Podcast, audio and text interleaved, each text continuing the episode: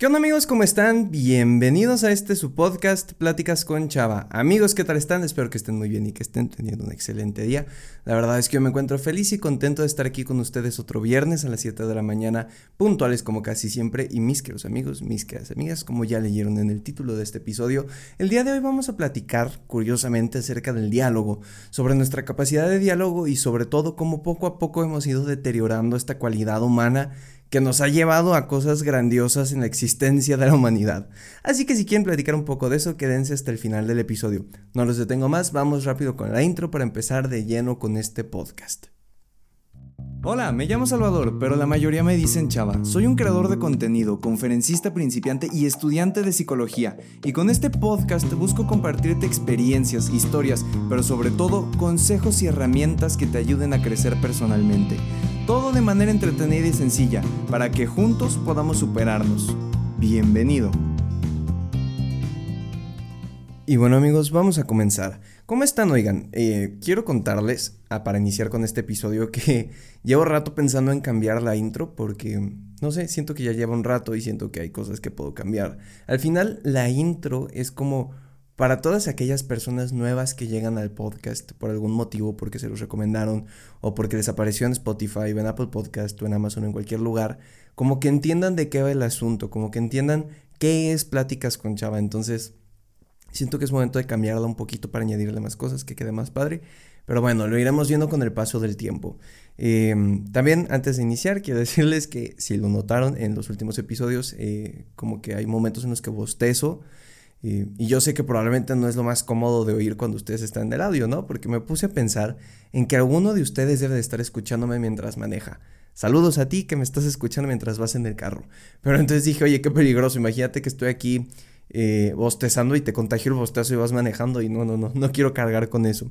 Entonces, aprovechando que últimamente aquí donde yo vivo ha estado bastante nublado y que cuando se encierra aquí el calor y tengo las luces puestas me da un poco de sueño, pues me preparé un cafecito para que me acompañe en este episodio. Así que te invito a que me acompañes eh, al escuchar este episodio con una bebida. Si quieres un cafecito, si quieres, eh, no sé, un si lo que tú quieras, pero creo que puede estar interesante que compartamos este momento juntos.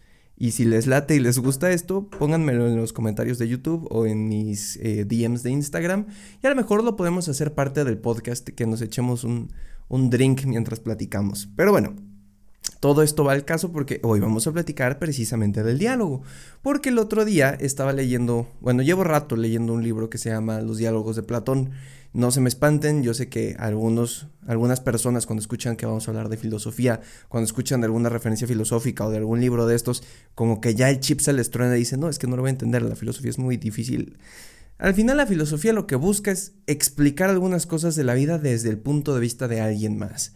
Entonces creo que es padre porque es como ponernos unas gafas y ver o tratar de ver cómo una persona del pasado o del presente ve la vida, como si nos pusiéramos sus gafas para ver y eso se me hace padrísimo. Entonces, no se me espanten para los que no les gusta la filosofía, está muy tranquilo lo que vamos a platicar. En estos diálogos de Platón hay ciertas historias que cuenta Platón acerca de Sócrates, porque al parecer Sócrates fue maestro de Platón. ¿Ok? Entonces, por si alguien no conoce a Sócrates, Sócrates es un filósofo que una de las principales cosas que aportó fue la mayéutica. La mayéutica es una técnica que Sócrates utilizaba en la cual te preguntabas cosas para descubrir el conocimiento. Al final, lo que muchos filósofos han tratado de hacer en la vida, incluso después de la vida, ¿no? Con sus enseñanzas, es mostrar qué es la verdad, cómo encontrar la verdad, cómo saber qué es la verdad, porque la verdad es algo que los seres humanos creemos que es sumamente necesario. Pero bueno, ese ya es un debate eh, filosófico que tal vez tengamos en otro momento. El punto es que la mayéutica consistía en eso. Tú te vas haciendo preguntas, le vas haciendo preguntas a la otra persona a manera de introspección para despertar el conocimiento, si no me equivoco. Entonces, hay un relato en, este libro de, de diálogos de Platón en el cual Sócrates está platicando con alguien, no me acuerdo ahorita su nombre porque ya saben que la antigüedad tiene nombres bastante complicados, pero le pregunta algo así como, ¿qué es la justicia? Me parece que era la pregunta. Y entonces Sócrates tiene una definición de justicia y la otra persona que le pregunta le dice, a ver, no quiero que me marees ni que me trates de convencer porque no me vas a poder convencer. Yo ya vengo cerrado a que no me vas a convencer Así que ni lo intentes con tus engaños estos, ¿no? Y Sócrates dice, es que ¿cómo podemos tener un diálogo si tú ya estás cerrado a escuchar mi opinión, si tú ya me juzgaste, si tú ya decidiste que nada de lo que yo diga va a valer. ¿Ok? Y entonces se ponen a platicar. Y la primera persona, el, el que no es Sócrates, decide decir, bueno, la justicia es hacer al bueno cosas buenas y al malo cosas malas, algo así me parece que decía.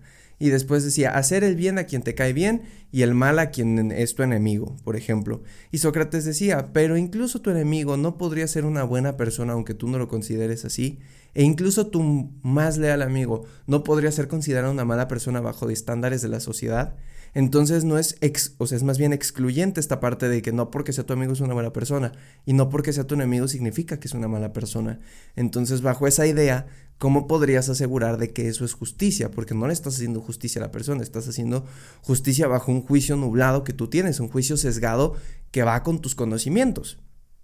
Que en palabras coloquiales se diría algo así como, yo chava, tengo dos amigos, Manuel y Poncho y tengo dos personas que no me caen bien, que son Juanito y Juanita. Entonces, si tomáramos este ejemplo de justicia que usa la otra persona, eh, pues básicamente diría como, bueno, entonces a Emanuel y a Poncho les voy a hacer cosas buenas, los voy a invitar a mi casa, igual que a mi amigo Emilio, porque son mis amigos y se merecen que les pasen cosas buenas. Pero a Juanito y Juanita no les voy a ayudar, si necesitan que les pase la tarea no se las voy a pasar y si necesitan algo y yo estoy cerca, no se los voy a ayudar porque son malas personas, porque no son mis amigos. Y oh sorpresa, resulta que a lo mejor uno de mis amigos cercanos no hizo cosas tan de, o sea, hizo cosas no tan debidas o cosas que se ven mal y a lo mejor Juanito ayudó a una persona que lo necesitaba y entonces bajo esta perspectiva entonces Juanito sería entre comillas la buena persona, el que está cometiendo esos actos de, amabilidad, de, de humanidad. Y entonces, ¿por qué yo con qué pantalones podría decir a Juanito le corresponde y que le pasen cosas malas o por eso? Y ya lo hemos platicado en otros episodios. No porque seas una buena persona te van a pasar cosas buenas y no porque seas una mala persona te van a pasar cosas malas. Porque creo que las personas estamos en tonalidades de grises. Pero bueno, no voy a extenderme con eso. El punto es que dentro de todo esto, créanme que son bastantes páginas de, de, estos relatos. De hecho, yo todavía no termino el libro para el ritmo al que lo estoy leyendo, que es en, un iPad, son 600 y tantas por el tamaño de letra, 600 y tantas páginas, yo creo que voy en las 150. Pero está muy interesante y me llamó la atención justo por el momento en el que estamos viviendo. Para quien me escucha de tiempo, hoy, el día que estoy grabando esto, es lunes 28 de junio del año 2021. ¿Qué quiere decir esto? Estamos en una época de pandemia todavía, estamos en una época eh, bastante curiosa de la humanidad, pero sobre todo también estamos en una época en la que la libertad de expresión se siente presente, pero muchas veces no es real. ¿Y a qué me refiero? El diálogo básicamente es conversar, compartir nuestras ideas, mostrarle al mundo lo que pensamos. Pero ojo, el diálogo no debería de ser tomado para humillar, para aplastar o para atacar a otra persona. Y quiero desglosarlo en el justo con la historia que les acabo de contar de, de Sócrates. Cuando Sócrates empieza con esta plática, dices que, ¿cómo podemos tener un verdadero diálogo? ¿Cómo podemos dialogar de verdad? Si desde antes de comenzar tú ya decidiste que ningún argumento mío va a ser válido y que tú tienes la razón absoluta. Y creo que es el punto del que podemos partir. Deberíamos de intentar comenzar a platicar con alguien bajo la suposición de que podemos estar equivocados. Porque claro, siempre atacamos o siempre platicamos creyendo y partiendo de la idea de que yo tengo la razón. Y está bien, pero cerrarnos a definitivamente tengo la razón y nunca en la vida vas a poder cambiar eso, es literalmente perder el tiempo porque es hablar con una persona sorda. Me parece que el diálogo, como se los decía al inicio, es algo que nos ha hecho construir grandes cosas en la humanidad, nos ha hecho crecer como sociedad, porque mediante el diálogo comunicamos nuestras ideas y aspiraciones, y al comunicarlas y compartirlas sobre todo, eh, podemos llegar a construirlas. Imagínate la persona que quería hacer un carro por primera vez. Probablemente necesitó contárselo a 150 personas más para que alguien le creyera la idea e invirtieran dinero y crearan el primer carro y de ahí miren a dónde estamos hoy en día. Pero precisamente por eso, porque partimos de la idea de que para conversar se necesita entender que no tenemos la razón absoluta. ¿Y a cuántos de nosotros no nos pasa? Por ejemplo, lo voy a poner en un tema absurdo y después en uno un poco más importante. Con el tema de con los amigos, por ejemplo, los partidos de, fútbol que nos gustan mucho. Yo soy un fanático del eh, Fútbol Club Barcelona. Y mi hermano, por ejemplo, es un fanático del Real Madrid. Para los que no sepan de fútbol, el Barça y el Madrid son como enemigos en la cancha, o sea, son una rivalidad muy grande, es el clásico que paraliza el mundo, así se le llama. Y entonces, cuando platicamos de quién es el mejor equipo, quién tiene los mejores jugadores, pues yo pongo mi postura y digo, ah, pues no sé, el Barcelona definitivamente es el mejor. Y mi hermano puede decir, no, el Real Madrid es el mejor. Y yo puedo decir, ah, pero tenemos a Lionel Messi. Y él puede decir, ah, pero nosotros tenemos a Cristiano Ronaldo. Y entonces nos la pasamos platicando y si ninguno de los dos está dispuesto a escuchar los argumentos del otro, pues entonces no va a pasar nada. No, o sea, va a ser una pérdida de tiempo en la cual vamos a estar platicando sin llegar a un punto en común. Porque él me puede decir, ah, pero el Madrid tiene tantas Champions. Y yo puedo decir, ah, pero el Barça tiene tantas ligas en los últimos años. Oh, pero el récord del Madrid. Oh, pero el récord del Barcelona. Y no llegamos a ningún punto. Pero ¿qué pasa si los dos estamos abiertos a escuchar? Y mi hermano me dice, oye, pero, a ver, piensa que el Madrid en la Champions es una bestia. O sea, es de los mejores equipos que ha habido en la, no sé, en los últimos tiempos.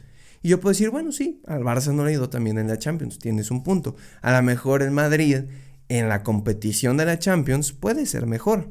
Pero el Barça en la liga es una bestia. Y el Barça en la liga lo hace muy bien y el Madrid no tanto. Entonces mi hermano podría decir, ah, entonces el Barça en la liga puede que sea mejor que el Real Madrid. Y entonces llegamos a un punto en acuerdo en el que decimos, bueno, el Barça y el Madrid son muy buenos equipos que tienen competencias en las que son más fuertes. Por ejemplo, el Madrid en la Champions y el Barça en la liga. Y entonces llegamos a un acuerdo, llegamos a una conclusión. Y eso está padrísimo porque entonces los dos aprendimos algo y nuestro criterio y nuestra, nuestro campo de visión o percepción de lo que teníamos se amplía y mientras más se amplía más conocemos y eso está padrísimo. Porque al final la conversación, el platicar con alguien, que es por ejemplo lo que estamos haciendo ahorita tú y yo, nos expande horizontes, nos ayuda a entender cosas nuevas, nos ayuda a conocer nuevos puntos de vista. Y así es como muchas veces aprendemos las cosas. Por ejemplo, ahora vámonos a un tema un poco más, eh, pues fuerte, vamos a llamarlo así. Con las personas que piensan, por ejemplo, estoy pensando en un tema un poco más, no sé, amplio. Ok, ahí te va. Para las personas que son en política de izquierda y política de derecha, ¿ok? Esto es un tema eh, que probablemente conozcas porque todos tenemos eh, familiares que son como yo soy de cierto partido político y yo soy de este partido político y son lo mejor que hay y punto. Entonces, para este tipo de situaciones, siento que cuando platicamos de estas cosas nos cerramos de nuevo en la idea de yo tengo la razón, mi candidato, mi partido es lo mejor. Pero realmente, incluso si tuvieras algún partido político favorito, que la verdad no me parece coherente, porque creo que los partidos políticos deberían de verse como por candidatos y no como un equipo de fútbol al cual le tienes que ser fiel y ser un hincha de él. Pero bueno, otro tema de conversación para otro día. Ya saben que a mí se me bota la idea y empiezo a platicarles de muchas cosas, pero bueno, entienden mi punto, entienden mi punto. Y en este momento es cuando tengo que darle un trago al café, oigan, porque eh, si no voy a empezar a bostezar. Así que les recomiendo que hagan lo mismo. Ok. Entonces, ¿en qué estábamos? Ok, supongamos que yo soy yo y tengo un tío que es fan de algún partido político que llamaremos el partido berenjena. ¿Ok? Entonces, mi tío dice, el partido berenjena es lo mejor porque le da dinero a los pobres y le quita a los ricos. Y yo le digo, ok, pero a ver, ponte a pensar, si le da dinero a los pobres sin hacer nada y le quita dinero a los ricos, ¿no está también dañando la economía? Porque los propios ricos crean empleos, entonces esos empleos le dan chamba a más personas que le están buscando. Y entonces, si haces esto por cadena consecuente, ¿no estarías creando más pobreza?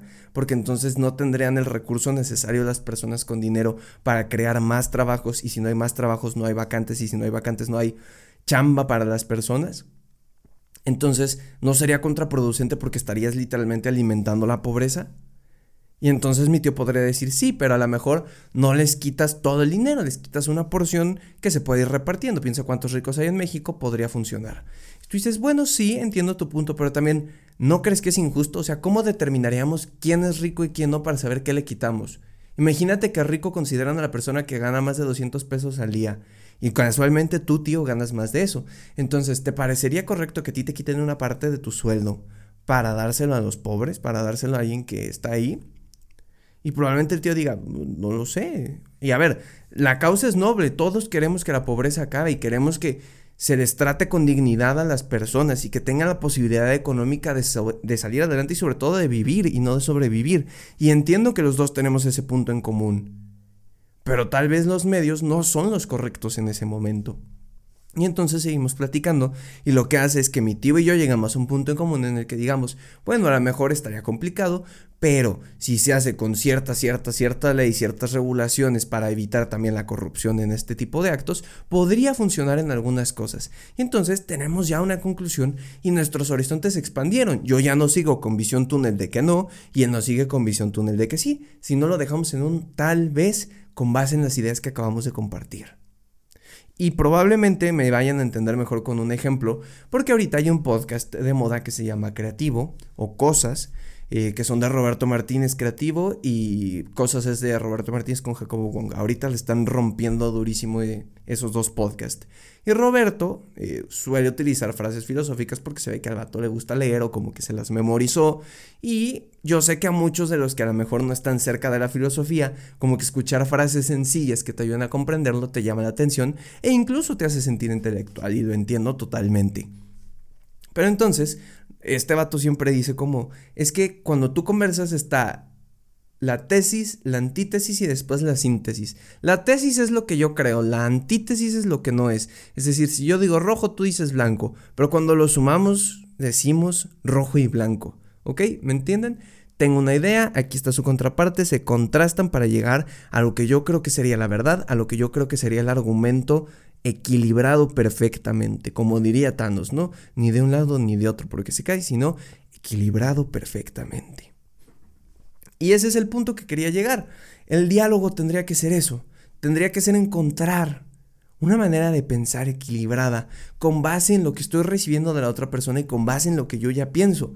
Pero precisamente con el paso del tiempo siento que el diálogo se ha ido desgastando. Y no solo por el hecho de que, como les decía inicio, partimos de la idea de que siempre tenemos la razón y que nunca nos equivocamos. Que eso, la verdad, es un poco curioso y es más de nuestra generación. Pero no, sino también porque ya no estamos dispuestos a escuchar. Una parte muy importante del diálogo es la escucha. Porque podríamos pensar, diálogo es hablar, expresar ideas, pero de nada sirve expresar ideas si no estamos dispuestos a recibir ideas, si no estamos dispuestos a escuchar a la otra persona. Hay veces que solo queremos hablar y hablar y hablar y hablar y la neta la otra persona no tiene oportunidad de contarnos o de platicarnos su punto de vista. Y esa es parte importante del diálogo, aprender a escuchar y escuchar de verdad, no solo oír de que me estás hablando pero mi cabeza está en la luna, sino escuchar y decir, aunque no me interese mucho tu punto, aunque no piense como tú, aunque este tema realmente sea relevante para mí, voy a escucharlo, uno, por el respeto que te mereces y dos, porque de cualquier cosa que platiquemos puedo sacar algo importante. Y eso me lleva al otro punto. Hay veces que ya no crecemos en este tipo de actividades, ya no eh, por decirlo de alguna manera, ya no tenemos diálogos que nos cambien la manera de pensar o que nos causen controversia en el cerebro, porque de un tiempo para acá creemos que solo podemos hablar con gente que comparte nuestros ideales. Y lo he visto en redes sociales. ¿Cuántos de nosotros no han dicho, si tú estás a favor de esto, ya no me hables, elimíname de Facebook. Si tú estás a favor de este movimiento, elimíname de Facebook. Si tú crees que esto está bien, elimíname, bórrame, no me hables, finge que no existo. Pero ¿cuál es la cosa en esa situación? Que entonces nos estamos haciendo un sesgo enorme en el cual literalmente solo vamos a estar rodeados de personas que, o sea, que, que piensan como nosotros. Sería un sesgo de confirmación. De que si yo digo, ah, el cielo es rosa, y tengo a otras 80 personas que me dicen el cielo es rosa, entonces para nosotros realmente el cielo es rosa. Y aunque alguien realmente, y aunque alguien de verdad me diga, oye, es azul, es azul, míralo, eso es azul, te lo enseñaron en la primaria, no le voy a creer porque las personas a mi alrededor piensan como yo y confirman ese sesgo y crean ese sesgo en el que yo creo tener la razón. Y entonces por eso creo que el diálogo debe de ser una cosa que deberíamos de retomar, deberíamos de volver a tenerla, independientemente de que a veces sea incómodo, porque claro, hay temas, hay situaciones en las que no está padre hablar o no es cómodo porque sabemos que vamos a llegar a un punto en el que probablemente no sea la cosa más padre del mundo. Hay temas que definitivamente a mí, chava, no me gusta platicar con mis amigos porque me son incómodos. Pero incluso de esos temas, incluso de esas cosas que me causan incomodidad, logro rescatar algo que fomente mi pensamiento crítico o me ayude a tener una opinión. Y se los pongo como un ejemplo.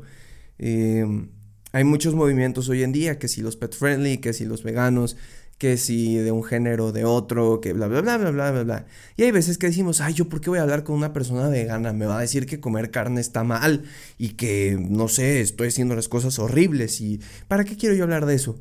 Pero cuando te das la oportunidad de platicar con alguien que no piensa como tú, encuentras perspectivas diferentes. Y no te estoy diciendo, ay, te vas a volver vegano por eso. No, pero te estoy diciendo, a lo mejor logras entender y empatizar con su causa. Y aunque a lo mejor tú quieras seguir comiendo carne, que está bien, por lo menos podrás decir, pero entiendo por qué ellos lo hacen. Y ya no te juzgo por eso.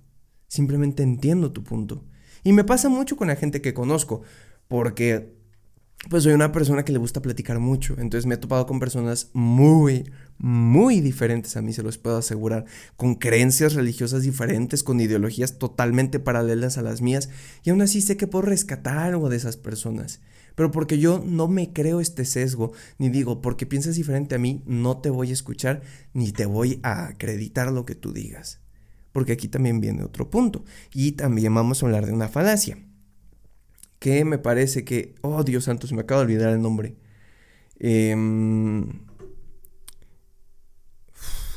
a ver, piensa. Ah, sí, exacto, correcto. Es una falacia, falacia ad hominem. ¿A qué voy con esto? Si tú y yo estuviéramos platicando y yo te voy a platicar de por qué puedes ganar dinero con tres sencillas aplicaciones, tú me dices, Chávez, que eso no vale. Y entonces no sé, resulta que esas tres sencillas aplicaciones no funcionaron y yo quedé como un tonto.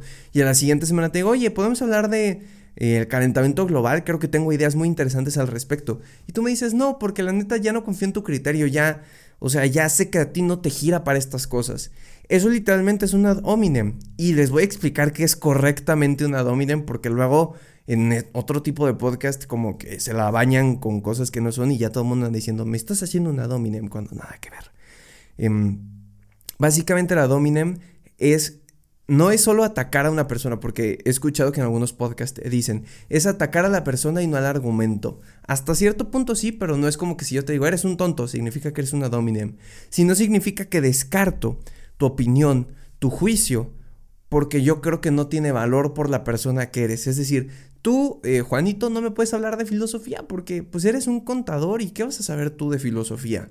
Entonces ya no creo en tu opinión y ya estoy sesgado a que no va a ser así por, un, por una razón externa que ni siquiera tiene que ver con el tema principal. Y de la nada resulta que Juanito es buenísimo en filosofía porque es su hobby y ha leído más libros que yo y es más perro que yo para la filosofía, pero yo lo desacredité nada más por ser contador. Eso es una dominium. Decir, por ser tú, tu argumento ya no tiene validez, no me importa si podría tenerlo. Como si otra persona lo dijera, ahí tal vez tendría validez. Pero como tú lo dices y tú eres así, no tiene validez para mí, no cuenta, no existe.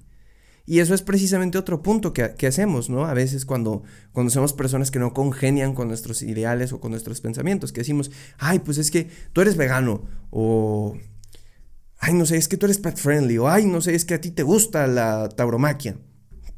Y precisamente por eso decimos, ya como te gusta eso, no me interesa platicar contigo porque no tienes nada que aportarme. Y de la nada resulta que el vegano es perrísimo para matemáticas y era justo lo que estabas buscando. O resulta que el de tauromaquia es perrísimo para la historia y era justo de lo que querías platicar, pero te sesgaste y dijiste, no te voy a dar la oportunidad de conversar conmigo precisamente porque no compartimos ideales. Y me pasó también una vez que estaba platicando con una maestra en la carrera y me dice, es que encontré un problema con ciertos podcasts y es que una niña que llegó a, platicar me dice, es que yo alejé a todos los que no piensan como yo porque no me hace bien y eso lo escuché en un podcast. Y yo le platicaba a mi maestra, pero ¿y entonces cómo va a crecer? ¿Cómo va a conocer nuevas cosas? ¿Cómo va a tener nuevos estímulos? ¿Cómo va a conocer sobre nuevos temas? ¿Cómo va a cambiar su manera de pensar si se va a rodear de personas que piensen como ella? O sea, yo en este momento, chava, soy la suma de todas esas conversaciones incómodas o de esas conversaciones que no creía que tenían sentido para mí y que me aportaron algo en la vida. Y definitivamente así va a ser con el paso del tiempo. Por ejemplo, cuando yo entré a la carrera, yo era mucho, o sigo siendo mucho, de escuchar podcast y algunos de ellos son de coaches motivacionales. No se me espanten los psicólogos, no quiero que me quieran crucificar en este momento. Pero en psicología está muy mal visto el coaching y con justa razón porque es una demeritación de nuestro trabajo. Pero lo que yo decía con, una persona con la que platicaba es, sí, ok, definitivamente el coaching como terapia ni de chiste entra porque ni siquiera es terapia. Pero como entretenimiento es bastante bueno. Decía, y le decía a mi amiga, a ver, ¿qué estamos haciendo nosotros mal como psicólogos para que a una persona le llame más la atención ir con un coach de vida? ¿Qué estamos haciendo mal nosotros para que crean que el coaching sirve más? Porque claro, es muy fácil decir, hoy no vayan al coaching, es una porquería, no les crean, les quieren, vender la les quieren ver la cara, les quieren vender humo. Y sí, tal vez es verdad, pero es fácil criticar al otro sin entender por qué el otro está teniendo más pegue que yo, por qué el otro está llamando más la atención. Entonces le decía, creo que en vez de criticarlos tanto, deberíamos aprender qué es lo que les funciona para poder así atraer al público que cree que el coaching es mejor que la psicología y traerlos a una verdadera terapia, pero no criticando a la otra persona, sino encontrando las fortalezas de lo que están haciendo y por qué a la gente le gusta y por qué nosotros podríamos implementarlo en este tipo de esquemas para que a la gente le guste.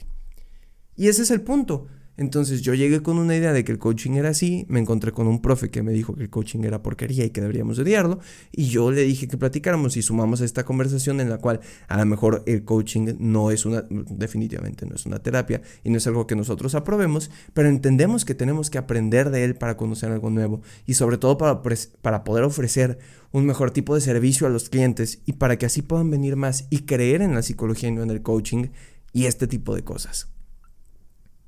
Y esa es la clave para mí del diálogo.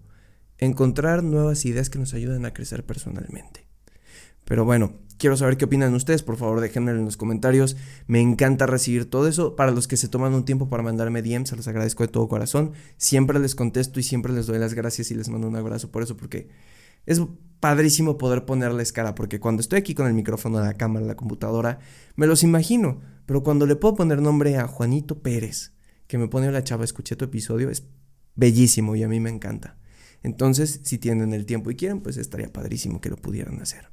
De igual manera, ya saben que eh, cualquier cosa está en mis redes sociales en la descripción de este podcast. Si me estás escuchando en Spotify o en cualquier otra plataforma, en el link de este podcast, en la descripción, también viene el link al canal de YouTube. Por si quieres ir a ver el video, la verdad estaría padrísimo. Así nada más dale clic pues escúchalo 15 segundos nomás ahí para que cuente la visita. Igual los de YouTube, si están acá escuchándome, vete ahí a Spotify, nomás dale clic, déjalo un minuto reproduciéndose ahí le pausas nomás para, para que vaya contando la visita y nos ayuda a subir en los ranks. De igual manera, eh, si me estás escuchando en Apple Podcast, recuerda que puedes dejarme una calificación ahí abajo y eso me ayuda bastante a crecer y a llegar a más personas porque desde que regresamos de nuestro descanso nos ha costado un poco de trabajo volver a llegar a los top. Entonces hay que seguirle chameando, hay que seguir jalando y tratar de que salga de la mejor manera posible y que pronto regresemos a esos lugares. Te agradezco por haberme escuchado, te mando un muy fuerte abrazo, que tengas un excelente fin de semana y que lo aproveches al máximo. Nos escuchamos la siguiente semana en este tu podcast, Pláticas con Chava. Hasta la próxima.